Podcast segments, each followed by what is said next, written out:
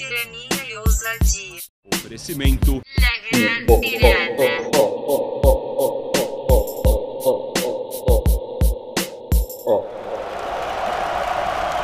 Bem-vindo mais uma vez ao melhor programa de todos.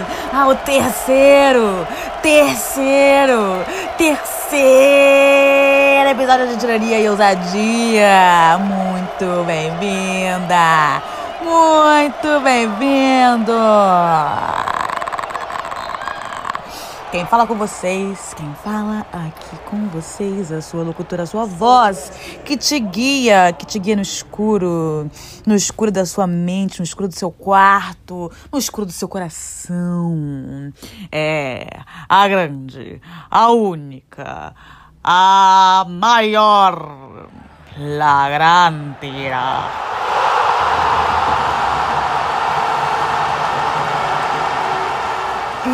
No, o programa de hoje se chama A Vez que eu fui assistir uma orquestra e acabei cantando nela. Que? É isso mesmo que você ouviu. Ficou difícil de entender, né? Parece uma manchete do UOL.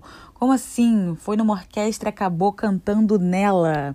Essa história ela começa. Vocês devem já ter percebido pelo episódio 1, pelo episódio 2, né? Namorado na PUC Rio, coleginho com ano colegial, pá. Que é a situação aqui. Quem vos fala aqui tem uma situação privilegiada, né? A grandeirada, ah, confortavelmente vivendo. Isso me proporcionou também, claro, algumas peripécias, né? Algumas, algumas oportunidades de fazer merda em outros lugares do mundo. Essa é uma história dessas, né? Quando eu devia ter uns 18 anos. Então, minha amiga e meu amigo da grande society, né, da grande sociedade brasileira, grande sociedade carioca, finíssimos, eles é, trabalhavam no, no ramo da moda, né, estavam envolvidos com o ramo da moda. E o ramo da moda, não sei se vocês sabem como é que funciona, o ramo da moda, ele, ele se passa globalmente, internacionalmente, né, nas, nas, nas grandes capitais. E parte do trabalho desse meu amigo era visitar a, a grande maçã, a Big Apple. É, pra quem não tá familiarizado com os nomes um, para os íntimos, né, Manhattan, né, a, a cidade de Nova York. Então, esse meu amigo, ele, ele ia pra Nova York, porque ele tinha que ir pra Nova York pro trabalho. um dia eu quero ser desse nível, assim, ah, eu tenho que ir pra Nova York a trabalho. E a minha amiga, por estar envolvida aí nesse ramo, ia com ele pra Nova York. E eles me chamaram pra ir pra Nova York. Aí eu falei, porra, brother, eu não tenho cacife. Mas, querida amiga, você não vai precisar pagar a hospedagem, você só vai praticamente precisar pagar a sua passagem. Aí eu, porra, entrei nas internet. Porra, achei uma passagem numa promoção naquela época. Governo Zilma, né? Governo Zilma era um, um- câmbio favorável, né? Um- né? Não é hoje em dia no governo Bolsonaro que é. mil reais o dólar. A passagem estava acessível, acessível, parcelei. Fui-me para Nova York. Ia chegar um dia antes dos meus amigos, porque a passagem mais barata era um- para um dia antes, sinto muito. E ia voltar, sei lá, no mesmo dia, não me lembro. Sei que eu cheguei um dia antes, não, não ia ficar no lugar que eles iam ficar. Eles tinham alugado um quarto bacana lá no Times Square, Times Square. E eu não tinha dinheiro pra ficar, né, nesse lindo hotel. Então eu dormi uma noite no YMCA. Se você não tá familiarizado com a IMCA, você não cresceu na mesma época do que eu. Eles são um clube, né? Tem atividades esportivas, várias coisas, mas eles também têm uns, uns hospedagens, uns hostels, assim, né? Tipo isso. E aí eu meti-me lá pro IMCA, me mandei lá à noite pra aquele lugar, bagulho. Viado, eu cheguei, eu cheguei na porra do IMCA. E assim, já viu o Iluminado? Do. De quem é que é Iluminado? Sei lá, com o Jack Nicholson que ele tá no hotel, aquele hotel vazio, no meio do inverno. Bom, tava no meio do verão, mas o hotel tava vazio. Não era um hotel, né? A hospedagem tava vazia. O MCA tava inteiro vazio. E é, um- é uma puta de, um, de uma estrutura gigantesca. Parece um hipermercado no meio da rodovia, aqueles atacadão, assim, bah, gigante, assim. Aí eu cheguei lá na recepção, pá, um- uma cama por uma noite. Já tinha, né, reservado com antecedência. Baratinha, uns 15 dólares. O cara, ah, o seu quarto, pois não, esse daqui. Cara, eu andando pelos corredores à noite. E o bagulho vazio. Falei, é. é que eu morro, né? Porque a gente, quando, você, quando você vai para as Américas, é muito estranho ir para as Américas, porque mesmo que você nunca tenha ido, você sente que você está visitando um lugar que você já conheceu. Porque você já viu tanto filme americano na sua vida, você já viu tanto Sessão da Tarde, já viu tanto aquela porra daquele Central Park, entendeu? Que tu fala assim, caralho, eu conheço esse lugar. Tu anda ali nos bagulhos, assim, tu fala, isso é muito familiar. E no caso, o IMCA parecia muito familiar com um filme de terror. Um grande lugar vazio, onde eu não falava língua, onde eu não conhecia as pessoas e eu basicamente, quando eu tava chegando no meu quarto, cruzei por um velho, muito velho, muito velho, assim, e ele devia ter alguma questão, assim, já da idade, porque ele tava só de roupão e com o olho todo, aquele velho branco, só de roupão, com o olho todo esbugalhado, cabelo, cabelo despenteado. Eu entrei correndo, assim, no meu quarto, assim, tipo, sem certeza se aquilo tinha sido uma pessoa ou uma assombração. Mas foi, foi isso. Um pouco ansiosa, um pouco ansiosa com a possibilidade de morrer ou acordar mutilada. Dormi lá no MCA e passei uma semana maravilhosa com os meus amigos. No próximo, no próximo episódio eu conto né, as peripécias alucinadas que vivemos naquela grande cidade. Né? Mas o que acontece? Quando tava chegando no final da viagem, bem no final da viagem. Todo mundo, ah, vamos ver aqui que horas que é o voo pra ir embora, pra gente ir pro aeroporto. E aí eu fui dar uma olhada no voo, viado. Eu olhei e falei assim, hum, hum. Hum, tem alguma coisa errada aqui. Tido em junho. Eu nunca fui diagnosticada com dislexia, não. Mas eu volto e meia dou uns vacilos. Tipo, direita esquerda. Direita esquerda eu tenho que pensar. Uma média de 4 segundos para identificar qual é a direita e qual é a esquerda. É só você pensar, Tirana, qual é a mão que você escreve. Isso me ajudava em nada, porque eu ficava mais quatro segundos olhando para cada mão pensando assim: Que mão que eu escrevo? Não sei que mão que eu escrevo, não tenho certeza. Eu sou meio deslexa e eu confundo junho e julho. Confundo junho e julho demais, assim, confundo junho e julho cotidianamente. Eu tenho um namorado, coitado, eu sei que você tá pensando isso, né? Coitado do homem que namora essa criatura. Mas eu tenho um namorado e ele faz aniversário em julho. Mas eu sempre tenho que pensar se é junho ou se é julho que ele faz aniversário. Eu namoro ele há sete anos, brother. Sete anos que eu namoro esse filho da puta. Não contem pra ele. Deixa ele ouvir isso aqui e ficar surpreso. Mas toda vez eu tenho que lembrar comigo mesma. Não é fácil. É seis, é sete, é junho, é julho. Não sei. É muito parecido. É muito parecido. O que aconteceu então foi que a gente tinha ido viajar em junho. Era só uma semana que a gente ia ficar. E quando eu vi, eu tinha marcado a minha volta pra exatamente uma semana depois, só que em julho. Ou seja, a minha passagem saiu tão barata porque eu tinha botado que eu ia ficar a porra de um mês em Nova York. Um mês. Meu irmão, quando eu vi aquilo, eu surtei. Eu tive um surto, uma síncope. Falei, fudeu. Fudeu, fudeu, fudeu. Não tem dinheiro. Não tem dinheiro. Eu vou ficar o quê? Eu vou ficar na sarjeta. Eu tenho que voltar pra minha casa. Eu tenho que voltar pra minha mãe. Eu tenho que voltar pro meu pai. Entendeu? Eu tenho que voltar pro meu cachorro. Sabe? Ah, ah. Não acredito. Eu não tenho dinheiro. Eu não tenho dinheiro. Eu tenho que... Como é que eu vou fazer? Como é que eu... Os dólares estavam acabando. Eu tava imaginando que tava no final da viagem. Então eu já tinha comprado minhas calcinhas na Victoria's Secret. Meu... Minha calcinha na Gap também, a Gap é muito boa de calcinha, gente. E eu, porra, com zero dinheiros. Calma aí, calma aí. Liguei pra, pra companhia aérea. Falei pra mulher: olha, minha senhora, é, eu sou deslexa e eu sou burra, sou burra, comprei pra um mês, mas eu não tenho condição. E preciso de uma passagem pra depois da manhã, sei lá. Ela falou: olha, senhora, é, você tem sorte, você tem avisado com 24 horas de antecedência. A passagem que você comprou, você tem direito a fazer alteração. No entanto, eu estou procurando aqui eu estou procurando aqui no meu teclado e nós não temos nenhum voo pelo mesmo preço neste momento para os dias para o dia solicitado. Nós só temos voo, deixa eu olhar aqui para a próxima semana. Eu falei, como é que é? A gente só tem voo para daqui a uma semana. Eu falei, sim, então, senhora, marca, pode marcar então. Marca aí daqui a uma semana.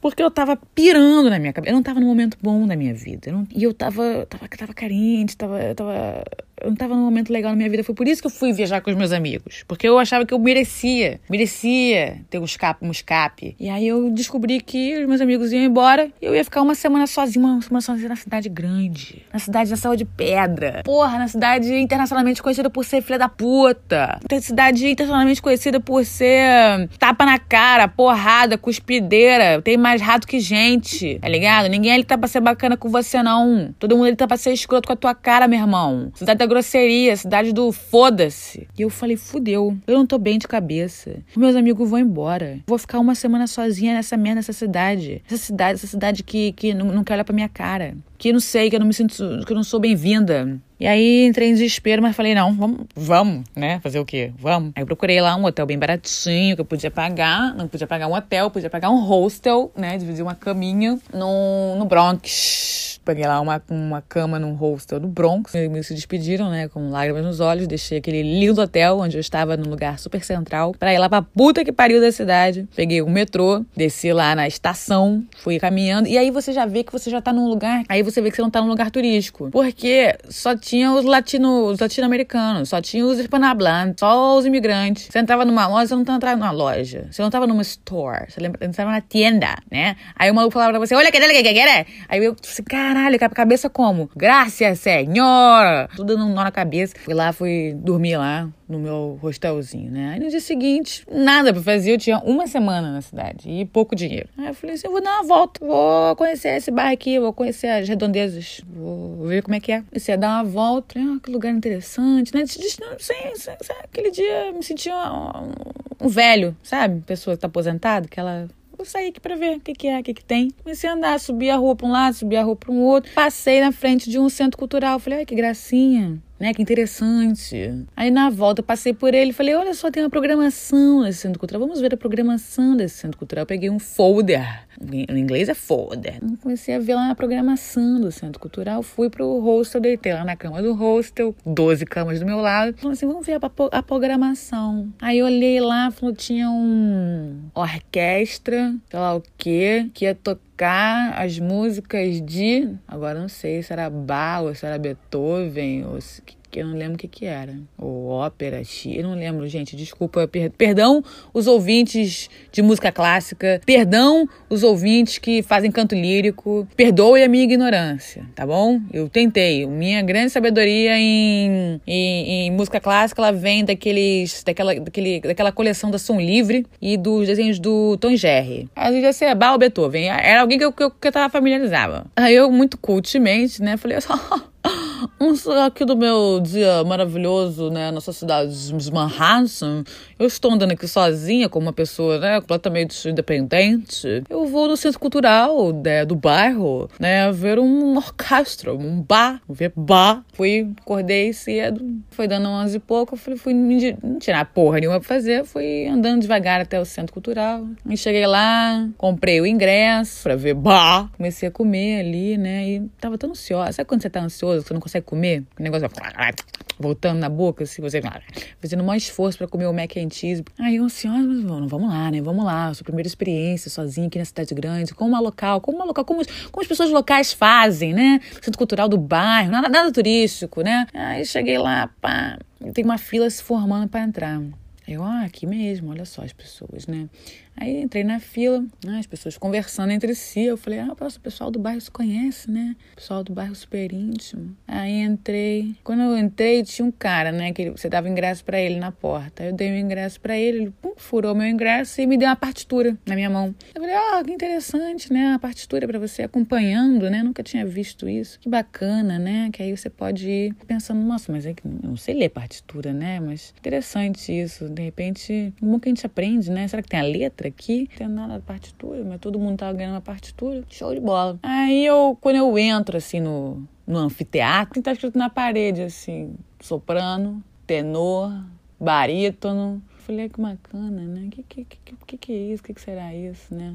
Aí sentei lá atrás. Sentei lá atrás, nada dessa porra. Sentar lá atrás. Que nem, que nem aluno que senta no fundão, né? Caso não quero me comprometer com nada, vou sentar lá atrás, sentei lá atrás. Aí sentando lá atrás, tô vendo sentando do meu lado um bando de velho, de homem, e as mulheres tudo lá pra frente. Eu falei, um estranho, né? Estranho essa divisão de gênero, né? E toda hora vinha um cara chegar do meu lado e falava assim: Ó, oh, você tem lugar ali ainda, hein? Aí eu falava: Não, beleza, eu tô bem aqui, tô de boa. Aí passava um outro cara sentava perto de mim e falava assim: Ô, oh, ó, tem lugar ali ainda.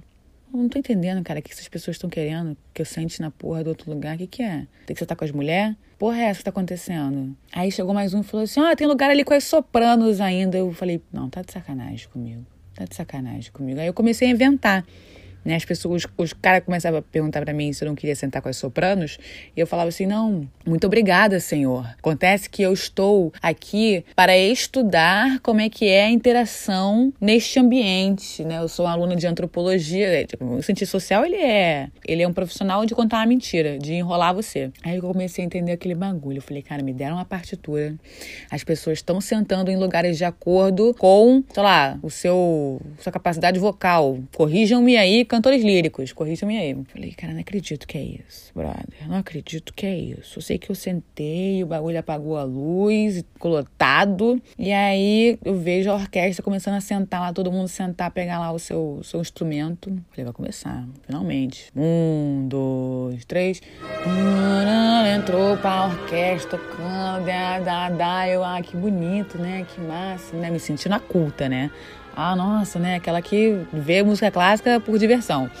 Nossa, né? Que máximo, que grande, grande encontro, né? Grandes instrumentos. Olha que bonita música. Cara, de repente, viado, começou o que eu mais temia.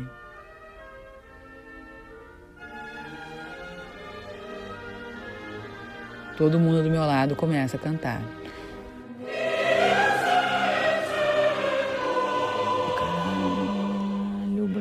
Brother, é isso que deram a partitura. É pra isso que me mandaram sentar com as sopranos. E eu tá lá sentada no meio do, dos tenores. Então, um bando de maluco do meu lado lá. E eu, tipo assim, fudeu. E o que, que eu ia fazer? O bagulho já tinha começado, tava no escuro, eu tava cercada de tenor cantando pra caralho. O que, que eu vou fazer? Eu vou levantar, vou sentar do lado das sopranos e fingir que eu sei cantar? O que, que, que, é pior, né? O que, que, é pior? Eu ficar no meio dos, dos, dos, dos tenores sem cantar? Eu levantar no meio do espetáculo e para as sopranos e fingir que eu canto? Eu não sei cantar porra nenhuma, não sei cantar nem, nem música brega. Canto mal pra cacete, canto nem que de abelha. Aí que, eu, que, eu fiz? Como uma boa fingidora, eu abri a partitura e comecei a cantar baixinho. Né? Sabe quando você não sabe a letra da música, que você fica só dublando? Da, da. E aí eu tava lá, fiquei, fiquei dublando a, a ópera, a música clássica, durante um grande tempo. E assim, depois de um tempo comecei a sacar, né? Tinha lá a letra, assim, né? E naquele, sei lá, italiano, sei lá, qual a letra das, das óperas do bagulho. E eu lá, falando baixinho, né? Tentando cantar baixinho. Só que, brother, não, não sei se você tá ligado, os, os, os ouvintes mais sofisticados devem estar. Tá, uma obra de música clássica, uma ópera, ela demora pra caralho, viado. Ela tem, sei lá, dois tempos de duas horas cada. E aí eu, porra, no começo lá me virando, cantando, dublando lá, baixinho, no meio dos tenores. Só que, viado, uma hora eu não tava aguentando mais. Eu tava com muito sono, cara. E quem me conhece sabe que eu durmo em qualquer situação. Então eu tava lá no meio dos tenores, fingindo que eu tava cantando, batendo cabeça de sono, cantando. Aí, bum, aí, cara, quando eu, né, dava aquela cochilada, quando eu acordava, tava todo mundo lá. Eu, tipo assim, caralho, velho, como é que eu vou sair daqui? Não vou levantar no meio do espetáculo. Eu já tô chamando a atenção, que eu sou uma porra de uma mulher, no meio de um bando de homem cantando grosso. Eu tô dublando uma ópera. Entendeu? Eu, vou, eu tô batendo cabeça aqui. Tá todo mundo vendo essa, essa, esse mico que eu tô pagando. vou me levantar ainda? Eu não acreditava que aquilo estava acontecendo, cara. Eu realmente não acreditava que aquilo estava acontecendo. Eu sei que, finalmente, em algum momento, graças a Deus, a pessoa pensou que tem que ter dois atos, né? Um, um espetáculo com quatro horas, ele tem que ter algum, um, um, um intervalo no meio. Deu o intervalo e eu. Acordei e meti o pé. Agradeci, botei a partitura lá, né? Fingi que nada tinha acontecido e fui embora pro hostel sem entender nada, meio derrotada, meio contente, meio achando muito engraçado. E foi assim que eu fui assistir uma orquestra, uma ópera e acabei cantando junto com ela.